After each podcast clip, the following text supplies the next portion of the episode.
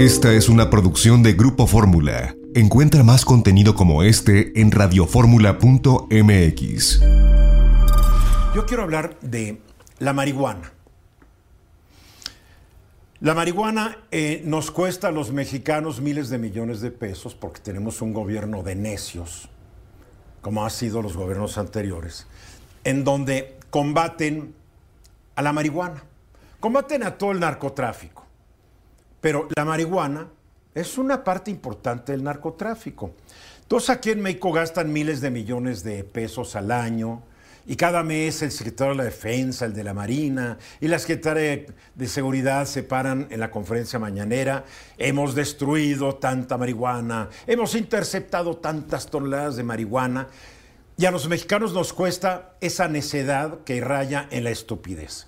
Porque mientras que en México estamos combatiendo la marihuana, en 23 estados de Estados Unidos, bueno, ya, ¿para qué digo? En 40 estados es legal.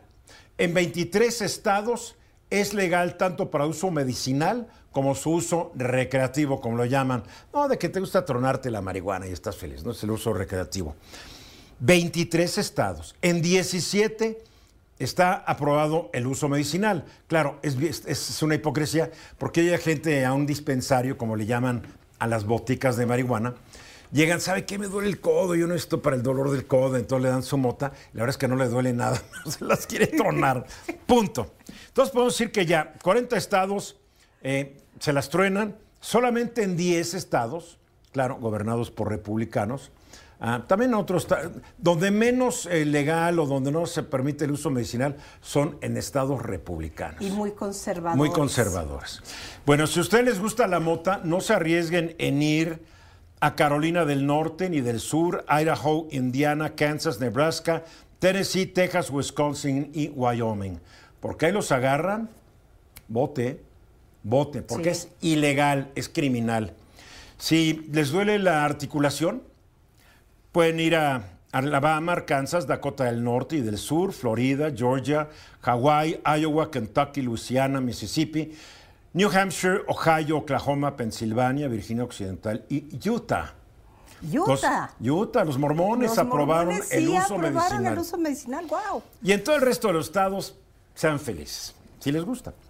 Desde el año 1996, en que California legalizó el uso medicinal de la marihuana, hasta la fecha, pues digo, ya llegan a cuatro, nomás quedan 10 estados ahí mm, gobernados por una bola de conservadores hipócritas. La verdad, sí. Porque de repente entre los republicanos donde más escándalos hay, porque lo agarraron eh, saliendo eh, con otra, o porque le agarraron una colección de videos de pederastia, se da más en los republicanos. Por supuesto. Son hipócritas. Bueno, tanto ha crecido el cultivo de la marihuana, para uso recreativo nada más, ¿eh? para uso recreativo, no estoy considerando aquí el uso medicinal, que el valor, al valor al mayor, mayoreo de este cultivo fue de 5 mil millones de dólares el año pasado. Es el sexto cultivo mayorista más importante de Estados Unidos. Detrás del maíz, la soya, el heno para forraje, el trigo y el algodón. El maíz es transgénico, el que va a ser, según el presidente López Obrador, que nos salgan tres brazos, tres nalgas y tres ojos. No, es que el presidente está. Sí, el presidente está convencido. sí. Contra toda la ciencia moderna, porque lo convenció esta charlatana. Álvarez Bulla. Álvarez Bulla, que es una científica charlatana. Bastante Que es la presidenta del CONACIT. Que dice que el capitalismo no da ciencia y que los viajes a la luna no generaron ciencia, lo cual demuestra su nivel de burrez. Eh, no, y su rollo este, de colonial barato, porque lo de colonial puede ser no Pobrecita, yo la voy y digo pobrecita. Bueno, estos 5 mil millones solo incluye el cultivo en 15 de los 23 estados donde hay uso recreativo, porque para 8, estados no llegó la información. Estos datos se pueden encontrar en una cosa que se llama... Eh, informe de cosecha de cannabis 2022. La encuentran ustedes en un sitio que se llama leafly.com, L-E-A-F-L-Y.com,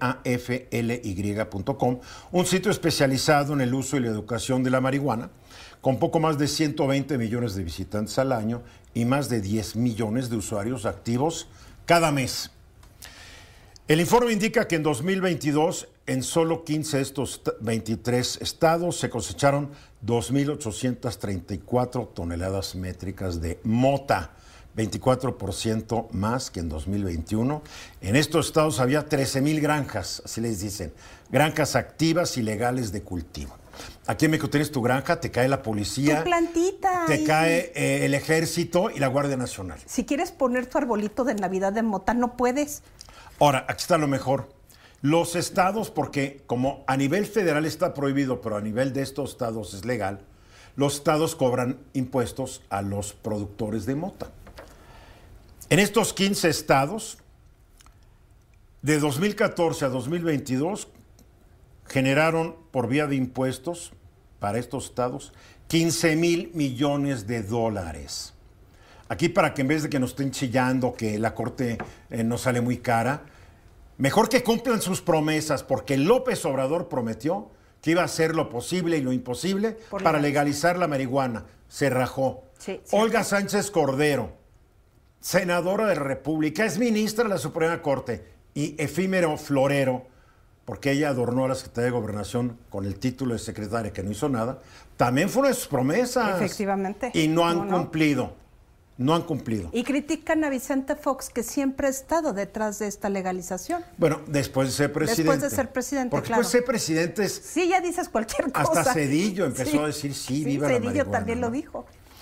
Entonces, ¿cuánto dinero podría... Imagina que se aprobara y fuera un ingreso para los estados. Sería maravilloso. Porque los estados piden limosna generalmente al, al gobierno federal y el gobierno federal pues les hace manita de puerco cuando los gobernadores no son del partido, no se portan bien. Manita de puerco. Y siempre contribuyen más de lo que les toca proporcionalmente. Y hay estados que contribuyen mucho y les toca menos de lo que proporcionalmente les Y tocaría. hay estados que contribuyen muy poquito y si y no les los toca mantiene la más, pero si federación. no los mantiene, adiós. Entonces yo creo, y sería interesante saber, qué opinan las virtuales candidatas a la presidencia, tanto Claudia Sheinbaum, que será, si nada pasa, la candidata de Morena, como Xochitl Galvez, que será la candidata del Frente Amplio, PRI, PAN, PRD. Sería interesante saber qué opinan al respecto. ¿Piensan legalizar el consumo recreativo?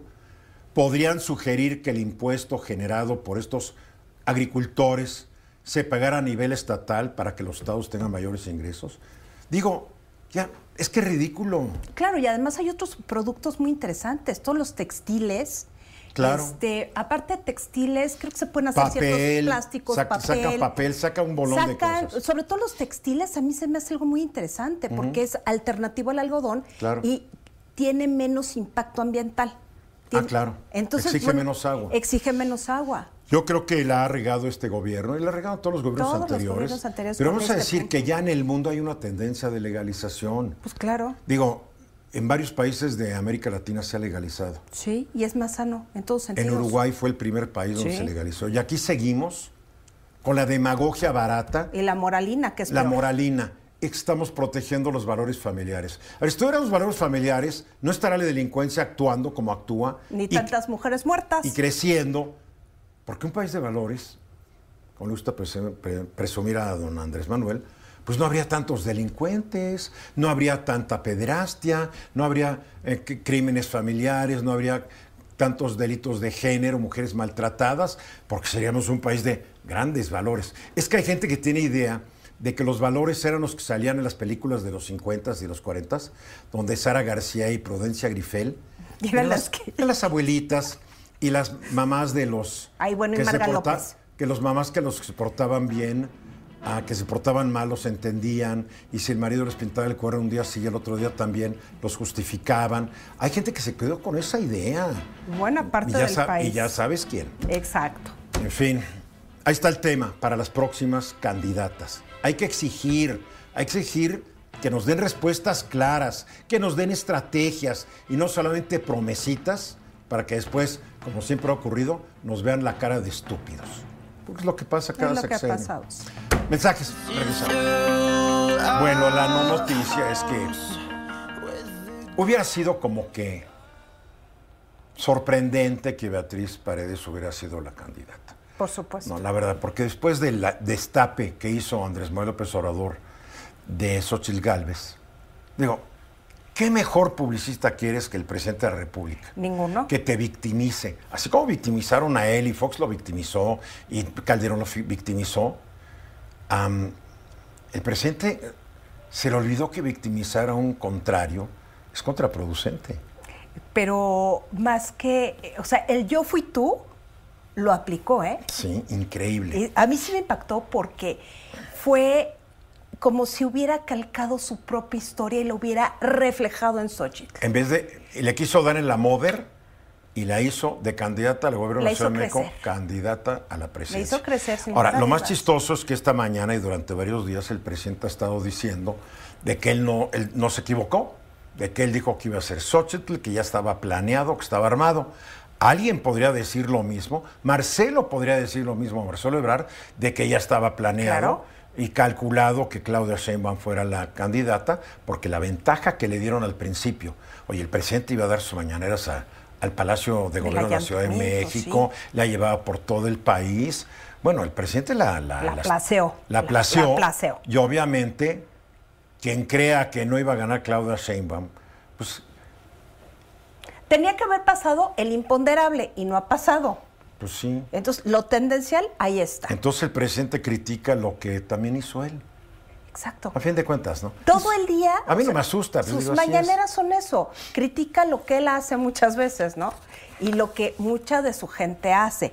Y ahora tenemos una, una Beatriz Paredes que finalmente ayer fue un marasmo de información porque de pronto sale el presidente del PRI, Alito Moreno. Alito Moreno, y dice todo el PRI está de acuerdo en seguir la candidatura y apoyar la candidatura de Xochitl Gálvez. Primera vez en casi 100 años de historia, si lo tomamos desde el PNR, que el PRI apoya un candidato que no es de sus Bueno, filas. Vamos, no, la, la vez pasada apoyó a Mid, que tampoco era priista. No Pero- era priista. No, Mid- pero sí trabajó con priistas. Sí, pero nunca fue priista. No, no lo fue, no lo fue, pero no estaba tan lejos. Mida estaba muy cerca. Xochitl Pero Mid igual lejos. trabajó en gobiernos del PAN. Mid, digo, Mid se acomodó donde fuera. Era O un sea, tecnócrata. Sí, un tecnócrata. y la Bueno, verdad es que ya desde que el. PRI lanzó a Mid, ya viste, este, el PRI ya se murió. Cuando no pudo lanzar a un militante, Sí, ya. ¿no? El PRI ya estaba fulminado. En, en estertores. Y ahora está más fulminado todavía. Ahora sí, yo creo que fue el estertor final. A mí Mira, me da casi pena 100 Alito, ¿no? años. Me da penalito. A mí no, fíjate. A mí sí me da pena, tratando de convencernos de que es un demócrata. Mira, ayer cuando lo anunciaba, yo lo había rodeado de puro impresentable. Que, porque si a la mayoría de esto llegaras al de que eras, dame un verdadero estado patrimonial. A, Uf. a cualquiera de ellos no, no eh, pasa la, no de prueba la, ricos, la prueba porque de dice la, honestidad y la democracia. Todos se formaron en la escuela del dedazo, Beatriz incluida, ¿Y del cochupot? y todos hicieron grandes negocios. Sí, La claro. bueno, no todos, la mayoría. Punto que 99.9. pero Algo así. El caso es que generó indignación por un lado porque Beatriz no había dicho nada hasta ese momento. O sea, la información... O dijo, pero o, o dijo, discretamente abajo de la mesa. o abajo de la mesa, pero eso no lo supimos ayer. No, Entonces, el- se posicionó como mártir. Yes. Ay, sí. en eso estoy de acuerdo Víctima contigo. de Alito. como víctima de Alito y finalmente hoy en la mañana pues tampoco se sabía ayer Xochitl Galvez dijo bueno pues es que yo no sé si realmente ella se bajó o no se bajó Y después ya subió un video y después ya subió el video donde reconocía, donde- me encanta. En vez de decir he perdido, las tendencias no me favorecen. Ajá. con ese bonito lenguaje Perdiste, punto. Es, imagínate, las tendencias no me favorecen, estoy perdido. Entonces, claro Este idioma que quieren ocultar lo obvio, ¿no? Es decir las cosas sin decirlo abiertamente pero eso era muy del PRI ¿eh? Sí, sí, hasta claro. las tarjetas que te pedían es que no puedes decirlo en negativo lo tienes que decir en Pero positivo todos los partidos les copiaron. pues es que es parte de la cultura Sí, claro, política claro. general o sea, Bueno, ¿qué va a hacer Beatriz no. Paredes? Porque ayer lo que yo veía es que también Xochitl, estoy preocupada, como dice, no he podido hablar con Beatriz, eh, no me quiere contestar el teléfono. Es lo que nos quería dar a entender, ¿no? Sí. Capaz de que ya hablaron. y- Am- probable Beatriz dijo que ya no va a buscar cargos políticos. ¿Es el fin de su carrera política? Pues mira, terminará lo que le queda en el Senado, lo tiene que hacer. Dependerá de cuáles serán los resultados, si gana Claudia o si gana Xochitl. Si gana Claudia, su carrera política probablemente estará acabada. Será se dedicará a hacer sus memorias y a dictar conferencias sobre el sistema político. Y que grabe mexicano. discos, que es buena cantante y... Sí, Es- es, es es una buena- artista, es Sí, una artista, ella dice, bueno, lo mío es la música. Sí, sí y yo creo que va a vivir la vida que le hubiera gustado vivir en materia de lo artístico que tiene y lo no político. O sea, Tal vez, tal vez. va, pues se va a divertir Pero mucho. acuérdate que la política es como una droga. Sí. Es una adicción. Pero una vez que se meten, ya no se salen. Siempre va a estar en, en el candelero. Sí, siempre. en contacto con si gana Claudia. Si gana Xochitl, yo creo que hicieron buena empatía. Al menos es lo que se deja ver. Pues es lo que se ve, pero no sabes. Citlali- Acuérdate que son políticos. Perdón, Citlali no. y son actores. son actores. Xochitl, Todo lo que dicen es actuado para, para el público. Claro. Capaz de que se detestan, no lo sé. no parece que se detesten. No lo sé. no parece. Xochitl ha sido muy civil, muy educada políticamente, lo que no fue Alito, porque lo correcto hubiera sido que, que Beatriz saliera primero a decir, no me favorecen las encuestas, voy a declinar, agradezco el esfuerzo, gracias. Yo creo que no gracias". querían caer en la, en la disque trampa de López Obrador.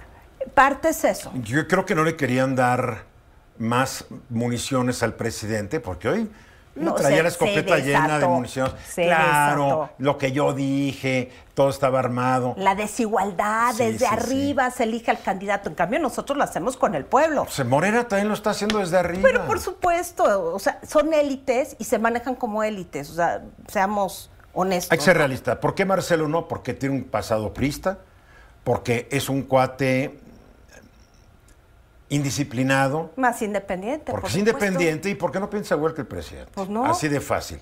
¿Por qué no a Dan Augusto? Porque Dan Augusto es un principiante en la política nacional. Es muy Fue- regional. Fue un senador de los que nadie te- se enteró que Sí, era no, senador. sí, yo nunca me enteré, Después fue gobernador. Sí, pero es local, es muy y es un morenista de, De nuevo cuño. De nuevo cuño. Él se quedó en el PRI un ratotote Pero, después. veintitantos años. Algo así.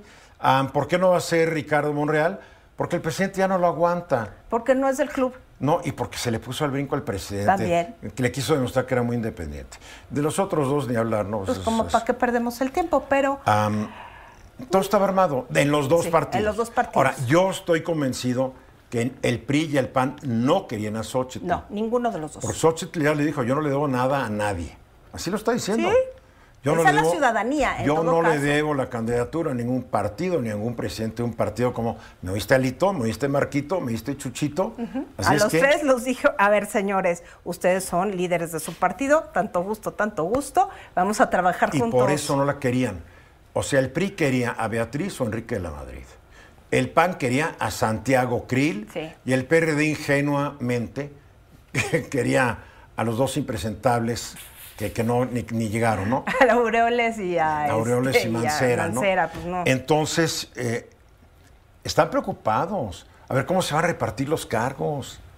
Porque aquí no es de que Beatriz tiene que quedar, Xochitl tiene que quedar bien con priistas y panistas. Y, claro, va a ser política. Tiene para que hacerlo. Para que le apoyen más. Tiene que incorporar a Beatriz, a Santiago y a Enrique. Bueno, Santiago y Enrico ya están incorporados. Ellos ya están. Y otros de. Acuérdate que eran más. 13 cuando arrancó esto. Otros más Eh, están ahí, ejemplo, Pedro Juan y Barrios. Está Enrique de la Madrid, está Beatriz Paredes, está el exsecretario de Hacienda y Relaciones Exteriores.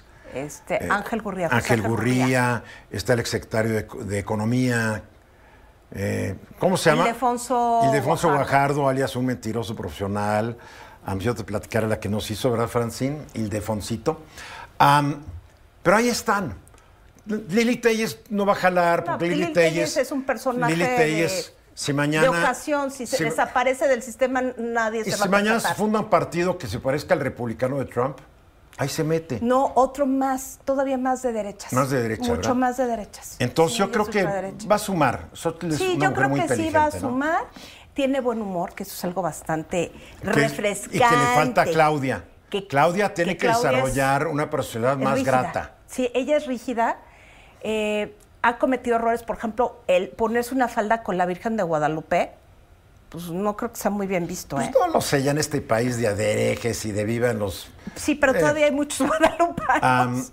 como también Xochitl, como dice que el- los indígenas no trabajan, ¿no? Exacto. Digo, Y las que las dos dos van a... culturas del país. y Las dos van a tener que cuidar lo que dicen porque es de aquí hasta junio. Es que son 10 meses. 10 meses de puro desgaste. Y yo me atrevo a decir que va a ser una campaña eh, quizá de máscara contra cabellera, muy, No, de- fol- muy folclórica. Huipil contra pants. sí, huipil contra, Huipil contra Bueno, pants. huipil contra blusita bordada. Sí, pero Claudia se pone pantalones y de repente no trae blusita bordada. Entonces, así vamos a decir, moda contemporánea contra Huipil. Eh, sí, por lo menos, por lo menos. Bien. Eso sí va a ser. Pero que cuide lo que dicen. Hoy la, la elección la ganaría Claudia. Sí, De aquí a 10 ceteris meses, no sabemos. una de ellas puede cometer un error fatal. O, o pueden pasar muchas cosas. Siempre el Estamos aquí de regreso exactamente 31 minutos después de la hora. El país no solamente es la Ciudad de México y su área metropolitana. El país no solamente son las más importantes ciudades o las capitales. No lo son. Hay cosas muy interesantes ocurriendo en ciudades intermedias o pequeñas. Y hay que hablarlo, porque a veces en los medios contribuimos a esta macrocefalia nacional. Todo ocurre en la Ciudad de México. Todas las decisiones son en la Ciudad de México. Todos los fregones están en la Ciudad de México. Los de la Ciudad de México somos los que hablamos bonito. No, no, no. Hay que hablar más y vamos a estar cubriendo de hoy en adelante cosas interesantes que el equipo detectemos que está ocurriendo en otros lados. Entonces, yo me puse, el otro día me fui a Querétaro y por- pasé por San Juan del Río. Y es re bonito ese es lugar, bonito ¿no? San Juan del Río. Entonces dije, a ver, ¿qué está pasando en San Juan del Río? Van a abrir una tienda de supermercado de la cadena tejana HEB, que es una supercadena Es muy tejana. buena y tiene muy buenos productos. Es impresionante, ya funciona en el norte. Y uno decía, oye, ya están cerquita de la Ciudad de México, ¿eh? Ya San Juan del Río, si yo fuera otra de las cadenas, diría, ups, cuidado. Pero también veo que van a construir un centro regional de cultura. Wow. Está muy padre. Wow. También veo que van a abrir un hotel de cuatro estrellas, también ahí.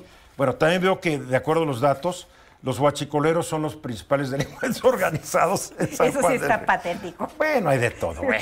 De toda la viña de Roberto Carrera Valencia es presidente municipal panista de San Juan del Río Querétaro y nos acompaña esta tarde por vía de Zoom. Hola, Roberto. Hola, muy buenas tardes, don Eduardo. Un gusto, un honor estar con usted, por supuesto, en este programa que lo escuchamos a nivel nacional y lo vemos, por supuesto, en Telefórmula. Y Gracias. es un honor, por estar aquí con ustedes en, desde San Juan del Río, mi tierra. Ya háblame de tú, no te llevo tantas décadas. No, fíjese que es usted toda una personalidad. Respetamos mucho su trabajo y su trayectoria, su personalidad. Entonces, con mucho gusto, aquí estamos con usted. Gracias. Gracias a ti. Oye, ¿qué está pasando en San Juan del Río? Porque que llegue HB no es fortuito. Aquí hay mucho trabajo de ustedes para esto. Que se cree un centro regional de cultura, es que ustedes han podido convencer al gobernador que tiene que ser ahí. Que se instale un hotel de cuatro estrellas, es que hay un grupo de inversionistas que ven que hay porvenir y negocio ahí. ¿Qué está pasando en San Juan del Río? Bueno, muy rápido decirles que San Juan del Río es una ciudad muy antigua de 492 años de historia, acabamos de cumplir. Vamos, vamos por un medio milenio en el 2031 y tenemos que preparar nuestra ciudad para aprovechar al máximo su potencial. Bueno, de entrada nosotros convivimos y somos parte de la megalópolis con el Estado de México, Puebla, Ciudad de México, Hidalgo. Y a su vez somos la entrada al Bajío, somos la prim- primer ciudad del Bajío aquí en el estado de Querétaro, un estado que está creciendo a ritmos muy acelerados. Yo creo que es la entidad que más crece, que más recibe eh, personas de todo el país que están viniendo porque hay una oferta tremenda de empleo. Y San Juan del Río es, reitero, la ciudad más antigua del estado. Fue fundada el 24 de junio de 1531 y bueno, en los últimos 100 años es una ciudad industrializada. Por eso tenemos también eh, la oportunidad de que cerca de las 57, que además habría que decirlo, y aprovecho para hacer un llamado a la autoridad federal para que terminen la obra que se ha atorado aquí más de cuatro años y es, somos también la carretera más, más accidentada en el tramo de San Juan del Río, Cierto. de todo el país. Cierto. Pero bueno, tenemos una ubicación geográfica privilegiada. Tenemos campo, industria, comercio y servicios. Y bueno, pues estamos muy cerquita también de las principales ciudades del Bajío. Y, y- y nosotros somos un gobierno municipal que de la mano del gobernador Mauricio Curi estamos impulsando el desarrollo regional y para eso tenemos que ser un gobierno transparente, eh, diligente y promotor de la inversión. Por eso HIV efectivamente viene para acá, para San Juan. Nosotros atendemos una parte del estado de Hidalgo, porque les queda lejos Pachuca, pero muy cerca San Juan del Río. Atendemos una parte del estado de México, porque les queda lejos Toluca, pero les queda cerca San Juan del Río. Incluso Michoacán, por el lado de Pitacio Huerta, o incluso Guanajuato, Querétaro, Corneo, algunos otros, y es más económico que Querétaro capital y zona metropolitana. Además de que nosotros somos zona metropolitana con Tequisquiapan, don Eduardo. Ahora, creo que está cortando el sonido, no, ya regresó, ya regresó. Ahora, ¿Cómo va el desarrollo económico? Lo que yo digo son datos de desarrollo económico. ¿Cómo está creciendo San Juan del Río? ¿Y cuánta gente está llegando a vivir a San Juan del Río y está preparado el municipio para recibir un influjo de personas? Yo conozco ya varias personas que se fueron a vivir a San Juan del Río, no a Querétaro. Les gusta mucho la ciudad porque además estamos muy cerca de caseta, caseta, la caseta de Palmillas, a la caseta de Tepozotlán yo conozco personas que tienen sus negocios en la Ciudad de México y viven acá en San Juan del Río, porque hacen menos de una hora, a lo mejor una hora. Y bueno, pues eh, San Juan del Río va bien en el desarrollo económico. Está creciendo nuestro parque industrial, por ejemplo, en el sector secundario. Puede llegar desde Optibelt, que es una empresa líder mundial para hacer bandas de banda automotriz y bandas de nivel eh, eh, industrial y agrícola. Y es de clase mundial de estas empresas que les llaman Tier One, y está en San Juan del Río, apenas está construyendo, como puede llegar la tienda HEV para el desarrollo regional, para las compras, los, el, comercio que hay aquí de las tiendas de autoservicio, las grandes tiendas.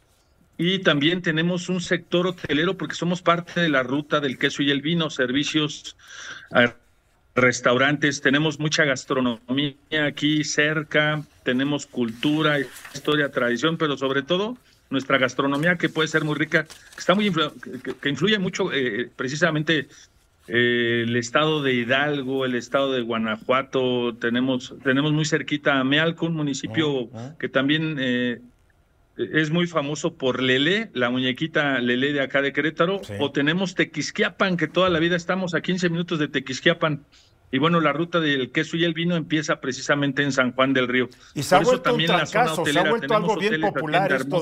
Se ha vuelto muy popular lo del queso y del vino, ¿eh? Cada año llega más gente a la vendimia y todo este asunto. Don Eduardo, pues fíjese que aquí hay una comunidad que se llama Laguna de Lourdes, que se sienten, nos sentimos muy orgullosos de esta comunidad porque ahí don Joaquín Pardavé, este, hizo una película que se llamaba Medias de Cera, pero lo interesante es que ya había cultivos enormes de, de, uva. Teníamos el primer lugar donde se industrializó el vino fue San Juan del Río hace muchos años. Y bueno, desde aquí, desde San Juan, pasando por Tequisquiapan, Cadereyte, Ezequiel Montes, estos cuatro municipios del sur de Querétaro, también tenemos mucha presencia con la parte vitivinícola y también hemos sido premiados en, en quesos de cabra, de oveja, por supuesto eh, quesos finos. Y bueno, pues somos una región que aporta todos los fines de semana, pues una alta afluencia de personas que vienen hasta incluso, bueno, desde aquí ya se van a la Peña de Bernal. Y todo está en minutos. un lugar fabuloso. O sea, prácticamente no le hablo de traslados de horas, en minutos. Ahora, dime una cosa, esta nota me preocupa un poco, donde hace unos días explicaste que la delincuencia organizada en tu municipio pudiera estar vinculada al robo de hidrocarburos, al huachicol. ¿Qué hay en esta nota?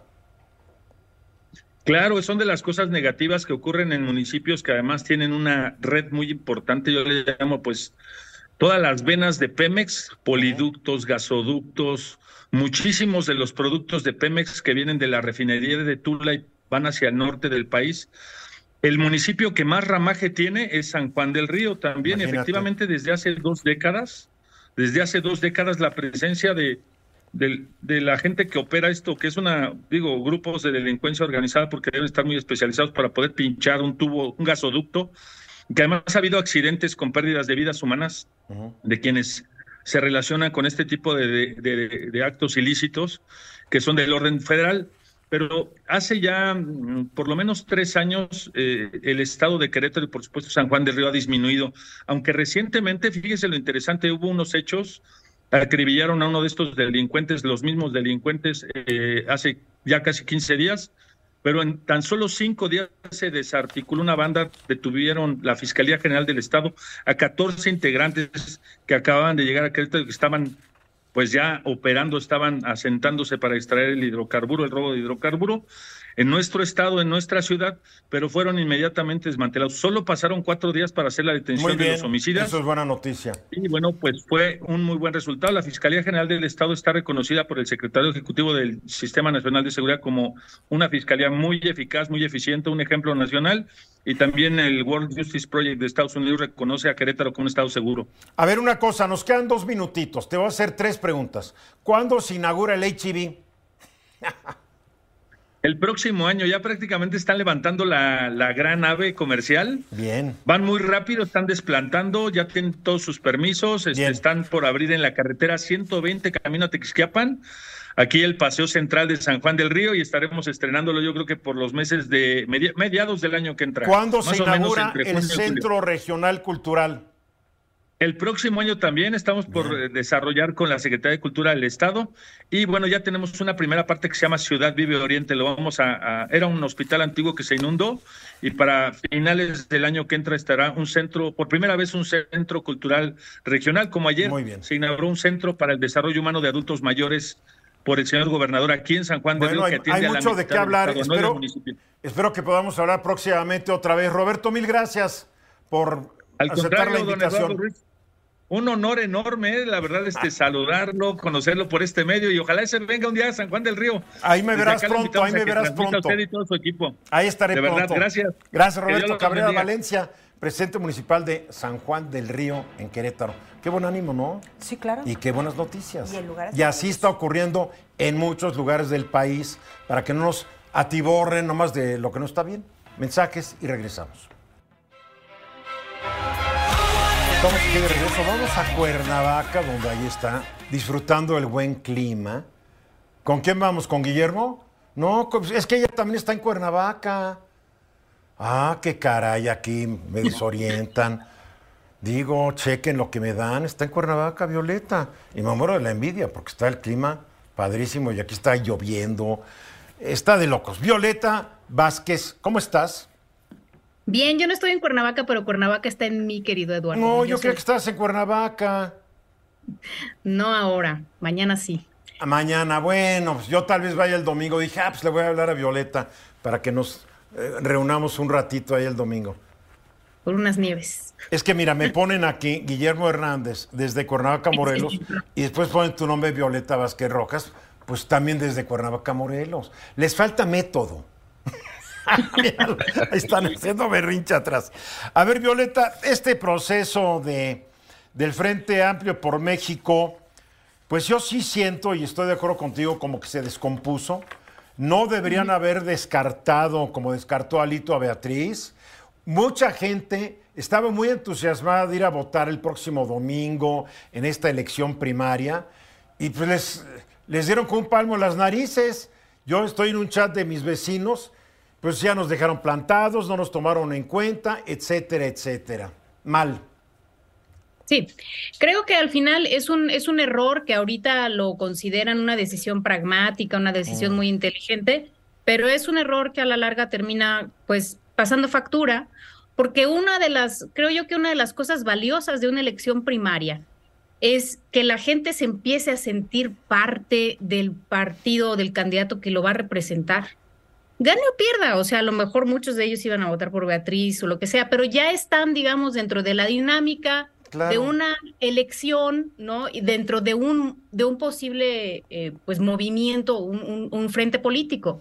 Y eso es súper importante porque recordemos que hasta hace poco la oposición verdaderamente no tenía, no tenía una unidad o no tenía un candidato eh, presentable eh, de cara al 2024. Y ahora en este proceso empezó a mostrar varios perfiles, varios perfiles pues que sí eran presidenciables y todo. Y de pronto se fueron, se fueron cayendo como los perritos de la canción, ¿no? O sea, tenía 10 perritos y de pronto una pues declinó porque no era transparente el proceso y otra también dijo que no estaban claras las reglas. Y poco a poco se fueron descartando, autodescartando algunos. Eran 13. Sí, y terminaron quedando solamente tres finalistas, de los mm. cuales primero declina Santiago Krill, Y luego, ahora, sorpresivamente, pero además de una manera eh, que sí creo que es eh, muy irreflexiva, eh, Beatriz Paredes, ¿no? Bueno, Entonces, es como que la obligaron a bajarse del camión. Alito Moreno, sin la menor, ¿qué, qué podríamos decir? etiqueta. Recato. Recato, pues la baja del camión, bájese. Porque, mira, no se habría haber bajado es como si ahorita dijéramos que cuatro de los seis que van por la, por la coordinación de Morena, que no tienen oportunidad de ganar, se dijeran, no me bajo porque las encuestas no me favorecen. Si le entras, es hasta el final. Claro, claro, y no te inventas que el final está donde se acabó, como dijo hoy Beatriz Paredes, ¿verdad? Este, bueno, yo, yo iba a estar en esto hasta el final, pero el final es cuando se vea que ya, que ya voy a perder, no, señora. O sea, el final era, el final era con la consulta. Cierto. Y como habían eh, pues las proporciones que cada uno de estos ejercicios iba a tener con la evaluación de esas proporciones. Y, estos miedos que están expresando de que, bueno, es que al final este, prefirieron no hacer la consulta porque pensaron que Morena les iba a reventar el ejercicio, perdón, pero no hay ningún indicio. O sea, Morena y todos los militantes de Morena ahorita están bastante preocupados con su propia elección interna como para andar. Este, bueno, no sé, qué, no sé qué priista esta mañana o ayer decía, es que, no, un panista un priista, detectamos que 60 mil morenistas se habían subido para la elección Oye, 60 mil de 2 millones y pico que estaban presumiendo, digo, es insignificante, un porcentaje insignificante. Y que lo prueben. Y que lo prueben, ¿no? Entonces, por ahí, por ahí su pretexto. Guadalupe Acosta fue el que lo dijo, y que, y que había rusos este, metiéndose al padrón, por favor. O sea, o están bien sus números o no están bien sus números. A mí me habría encantado ver esto hasta el final, porque creo que era un ejercicio, o sea, todo su proceso era bastante interesante y creativo. Tenían cosas distintas a la encuesta de Morena, y hubiera sido bueno ver cómo funcionaba, ¿no? Para, a ver cuánta gente llegaba, a ver qué tan funcionaban bien las casillas o no. Era todo un ejercicio, fue un reto que no quisieron enfrentar a la hora de la hora. Y era su capacidad de empezar a movilizar a sus bases desde ahora, ¿no? Pero bueno, lo, lo, dejaron pasar y ni modo, será uno de los errores que, que cometan en esta, en esta trayectoria, que todavía faltan varios meses. Oye, 10 meses, muy largo. Y en Morena y en el frente, bueno, no el frente, en la coordinación, pues también vemos que está ocurriendo mucho ruido, ¿no? Como que hay unos que quieren meter más ruido que otros, lo cual tampoco ayudan al proceso, porque además igual acusan sin aportar una sola prueba. Sí, en Morena también empieza a haber ahí algunas, este, pretensiones de salir del bacal, pero yo creo que no va a pasar porque el proceso todavía está, está, está yendo bastante terso en comparación. Este, y además porque la encuesta de Morena es que muchos dicen, ah, bueno, entonces ahora la elección del frente va a ser igual que la de Morena por una encuesta. No, perdón. La encuesta de Morena está llena de candados. O sea, hay, hay muchísimos elementos de seguridad y protocolos que se van a seguir en la encuesta de Morena que ni por asomo estaban en la encuesta del frente. Entonces, hay que conocer mejor cómo va a ser la encuesta de Morena. Hay información, o sea, no estoy diciendo que sea, digo, creo que es accesible la información sobre cómo va a ser la encuesta, cómo es la boleta, cómo es la urna, este, y cómo va a ser todo el proceso para garantizar que sea, pues que sea limpio, que sea confiable. Bueno, ya la semana que entra estaremos hablando sobre qué ocurrió. ¿Te parece, Violeta? Sí, ya tendremos resultados. Y si vas a correr acá, tal, vez te busque este fin, ¿sale? Órale, cómo no, ahí me llamas. Muchas gracias. Rojas, gracias, gracias. Y ahora sí, vamos a Cuernavaca. Ahí está Guillermo Hernández Salgado. ¿Cómo estás, Guillermo? Muy bien, muy buenas tardes. Mucho gusto estar con ustedes. A ver, ChatGPT. Oye, no más hablas de ChatGPT, pero está Bard también y ya hay otras. Bueno, lo que sucede es que lo que no hemos hablado es cuánto cuesta, porque seguimos encantados con la herramienta y seguimos encantados que es gratis. Y los datos que se revelaron son los de ChatGPT. Y es bien interesante hacer notar que estos datos indican que el costo de hardware, los servidores, tantos servidores que tienen, da un costo aproximado de 694 mil dólares por día para poder operar la maravilla del chat GPT. O sea, es lo que le cuesta a OpenAI y a, ¿cómo se llama? A, a Microsoft estar operando esto. Exacto. Es lo que les cuesta. De hecho, tienen una métrica que dice que cada petición que se hace más o menos cuesta 36 centavos de dólar.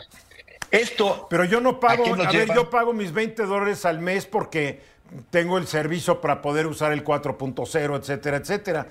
Pero la gente que no paga, ¿cómo le están cobrando? A ver.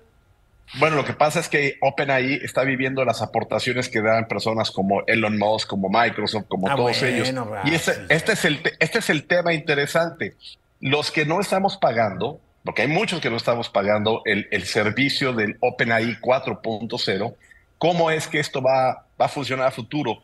Pues quizás lo que vamos a ver dentro de poco tiempo, si esto sigue como va, es que en algún momento van a tener que meter lo que hemos visto en el ambiente Google, que tiene anuncios, porque la única forma de poder estar pagando una maquinaria que tiene, fíjate qué dato tan interesante, más de 28 mil GPUs, o sea, son más de 3.500 servidores, pero contando todos los servidores necesitan 28 mil procesadores gráficos para poder dar el servicio.